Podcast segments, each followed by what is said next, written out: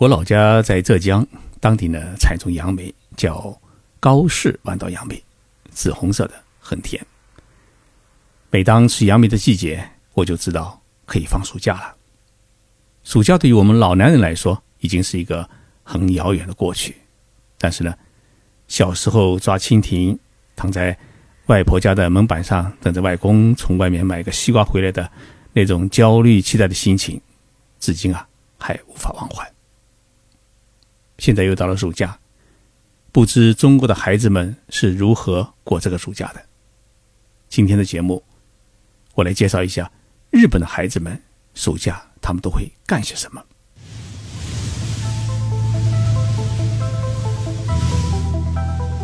任你波涛汹涌，我自静静到来。静说日本，冷静才能说出真相。我是徐宁波，在东京给各位讲述日本故事。上个星期天，我去我们家附近的一个大超市买菜，发现店里面在卖那种三角的网兜，旁边还贴了一个很大的一个宣传画，画的是一群孩子在山里面啊。用这种网兜啊抓蜻蜓。东京是一个大城市，市中心呢是没有农田，也没有很大的树林。拿了网兜去哪里抓虫子、抓蜻蜓呢？我们的售货员，售货员说啊，每年在这个时候啊，他们是一定要进这个货的。孩子们放暑假要拿这个网兜啊去抓蜻蜓。我说，东京又没有稻田，那上哪里去抓蜻蜓呢？他说。孩子们一定会坐上轻轨电车，去千叶县、埼玉县的郊区，还有八王子附近的山上去玩。还有呢，就是暑假回爷爷奶奶或者外公外婆的家乡老家去度假的时候，这个网兜啊就是用得上的。我看到过一张照片，是当今日本天皇的孙子，名叫悠仁的一个小孩子，今年是九岁。他在暑假呢，是跟爸爸妈妈去乡下别墅去度假的时候啊，拿着一个网兜在稻田里面奔跑，哎，抓了不少的蜻蜓。这位小亲王啊，因为是目前日本皇室第三代当中啊唯一的一个男孩所以呢，他很可能在将来会成为日本的天皇。那么即使如此，他的爸爸妈妈还是希望他在暑假能够和同龄的孩子一样。在田野里面奔跑，去接触大自然，过一个有意义的童年生活。日本的小学生在暑假是没有家庭作业的，所以呢，他必须要完成一项自由研究的课题，也算是一个家庭作业。那么研究什么课题呢？其实什么都可以，比如说冰激凌是怎么做出来的，大熊猫为何要吃竹叶，哎，火山为什么会喷发？烧鱼的时候为什么一定要放点酒？等等，凡是你觉得有趣的、有疑问的，都可以作为自由研究的课题。大家还记得我家的小邻居阿亚江吗？昨天他跟我说，他要研究鸡蛋。我说你研究什么样的鸡蛋？他说要把鸡蛋呢放在醋里面，这样呢鸡蛋壳呢会变松酥，然后呢自动消融，而。蛋清呢会变成一个富有弹性的东西，一个鸡蛋呢就会变成一个琥珀色的球蛋。我还真的不知道鸡蛋放在醋里面还会发生这样的变化。为了完成这一暑假的研究作业，阿雅讲呢，他必须从购买鸡蛋到醋开始做记录，同时呢还要拍照记录鸡蛋泡在醋坛子里面的每一天的变化。他呢已经买了个小本子。把自己的研究的时间放在了这个的下旬进行，同时呢，还决定把整个的研究的过程用他的手机拍一个视频，到时候呢，拿这个视频去交给老师，算是一个自由研究的一个作业。像阿亚家这样的研究呢，每一个日本孩子他的暑假是必须完成的。所以，每当日本放暑假，最热闹的地方不是机场。也不是码头，而是各个博物馆和科技馆，还有一个呢，就是家庭用品中心，还有一个呢，就是工厂。博物馆和科技馆是孩子们搞研究需要参观的地方，而家庭用品中心呢，里面有各种各样小木板啊、螺丝啊，还有各种工具，还有野外活动的各种服装和用具等等在出售。因此呢，也是孩子们最需要拉着大人去逛的地方。各种工厂啊，也是孩子们暑假最喜欢去的地方。比如说汽车工厂啊、食品工厂啊等等，他们呢这些工厂都开设有暑期的学生的参观专线，让孩子们呢开始社会的学习实践活动。日本东北地区啊有一个县叫岩手县，这是一个叫半丘陵的地方，有不少的树林。这里的孩子们在暑假还有一项特殊的作业。就是要做家具，做什么都可以，桌子、小板凳或者小笼子等等，只要做出来就可以。等到下学期开学时啊，必须自己扛到学校里面去展示。所以，岩手县出来的孩子啊，多多少少会一点木工活，女孩子也不示弱。为了帮助孩子们完成各自的研究，在一些城市里面还会开设一些各种各样的教室。哎，教孩子们如何做研究，如何做作品。那么一些工厂，甚至百货公司，还有一些超市里面，也会开设这样的一个柜台，给孩子们呢讲解各种研究的内容。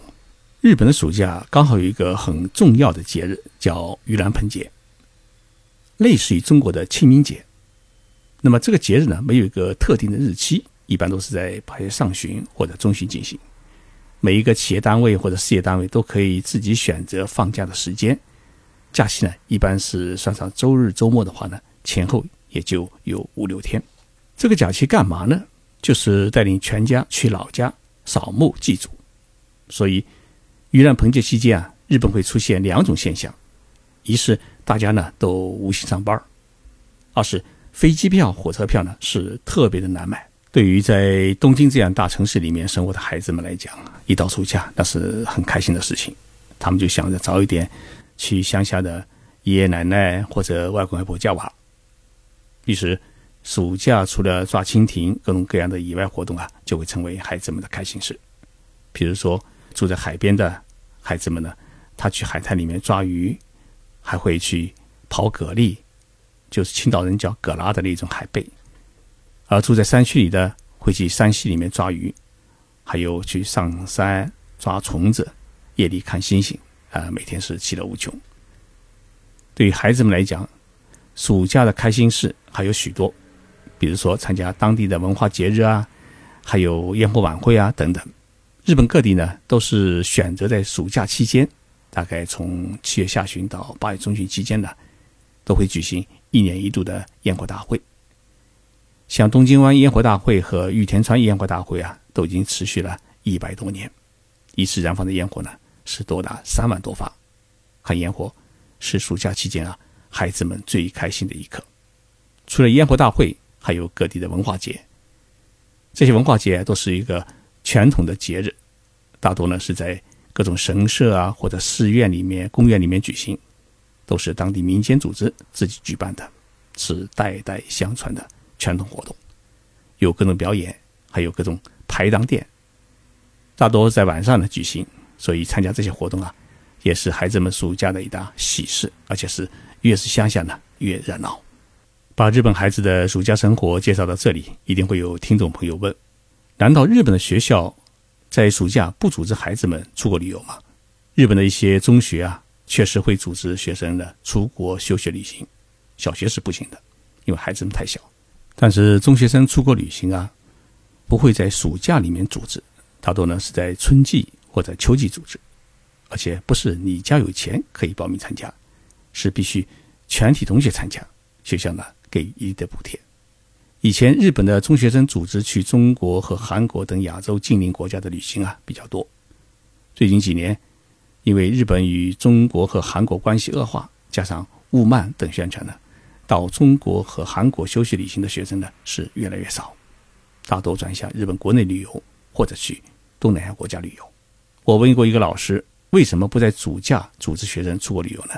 他说，暑假是孩子们与家人团聚的日子，这个时间呢应该交还给家人。不过在盂兰盆节期间呢，有些家庭会带孩子出国旅游，那么去最多的地方呢是夏威夷和三班岛，这些地方呢可以玩海，哎，人气是特别的旺。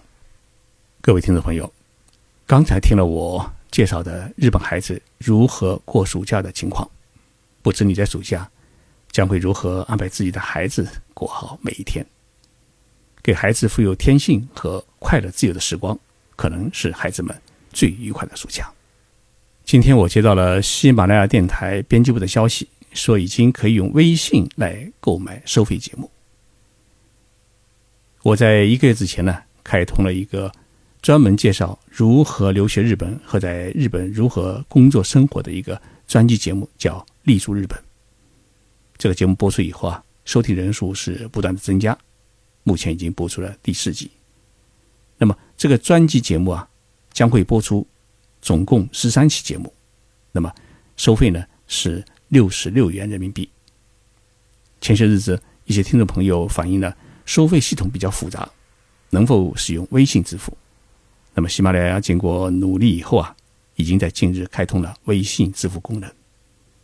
具体的购买办法是将专辑分享到微信，在微信中呢打开专辑页面，即可使用微信支付完成购买。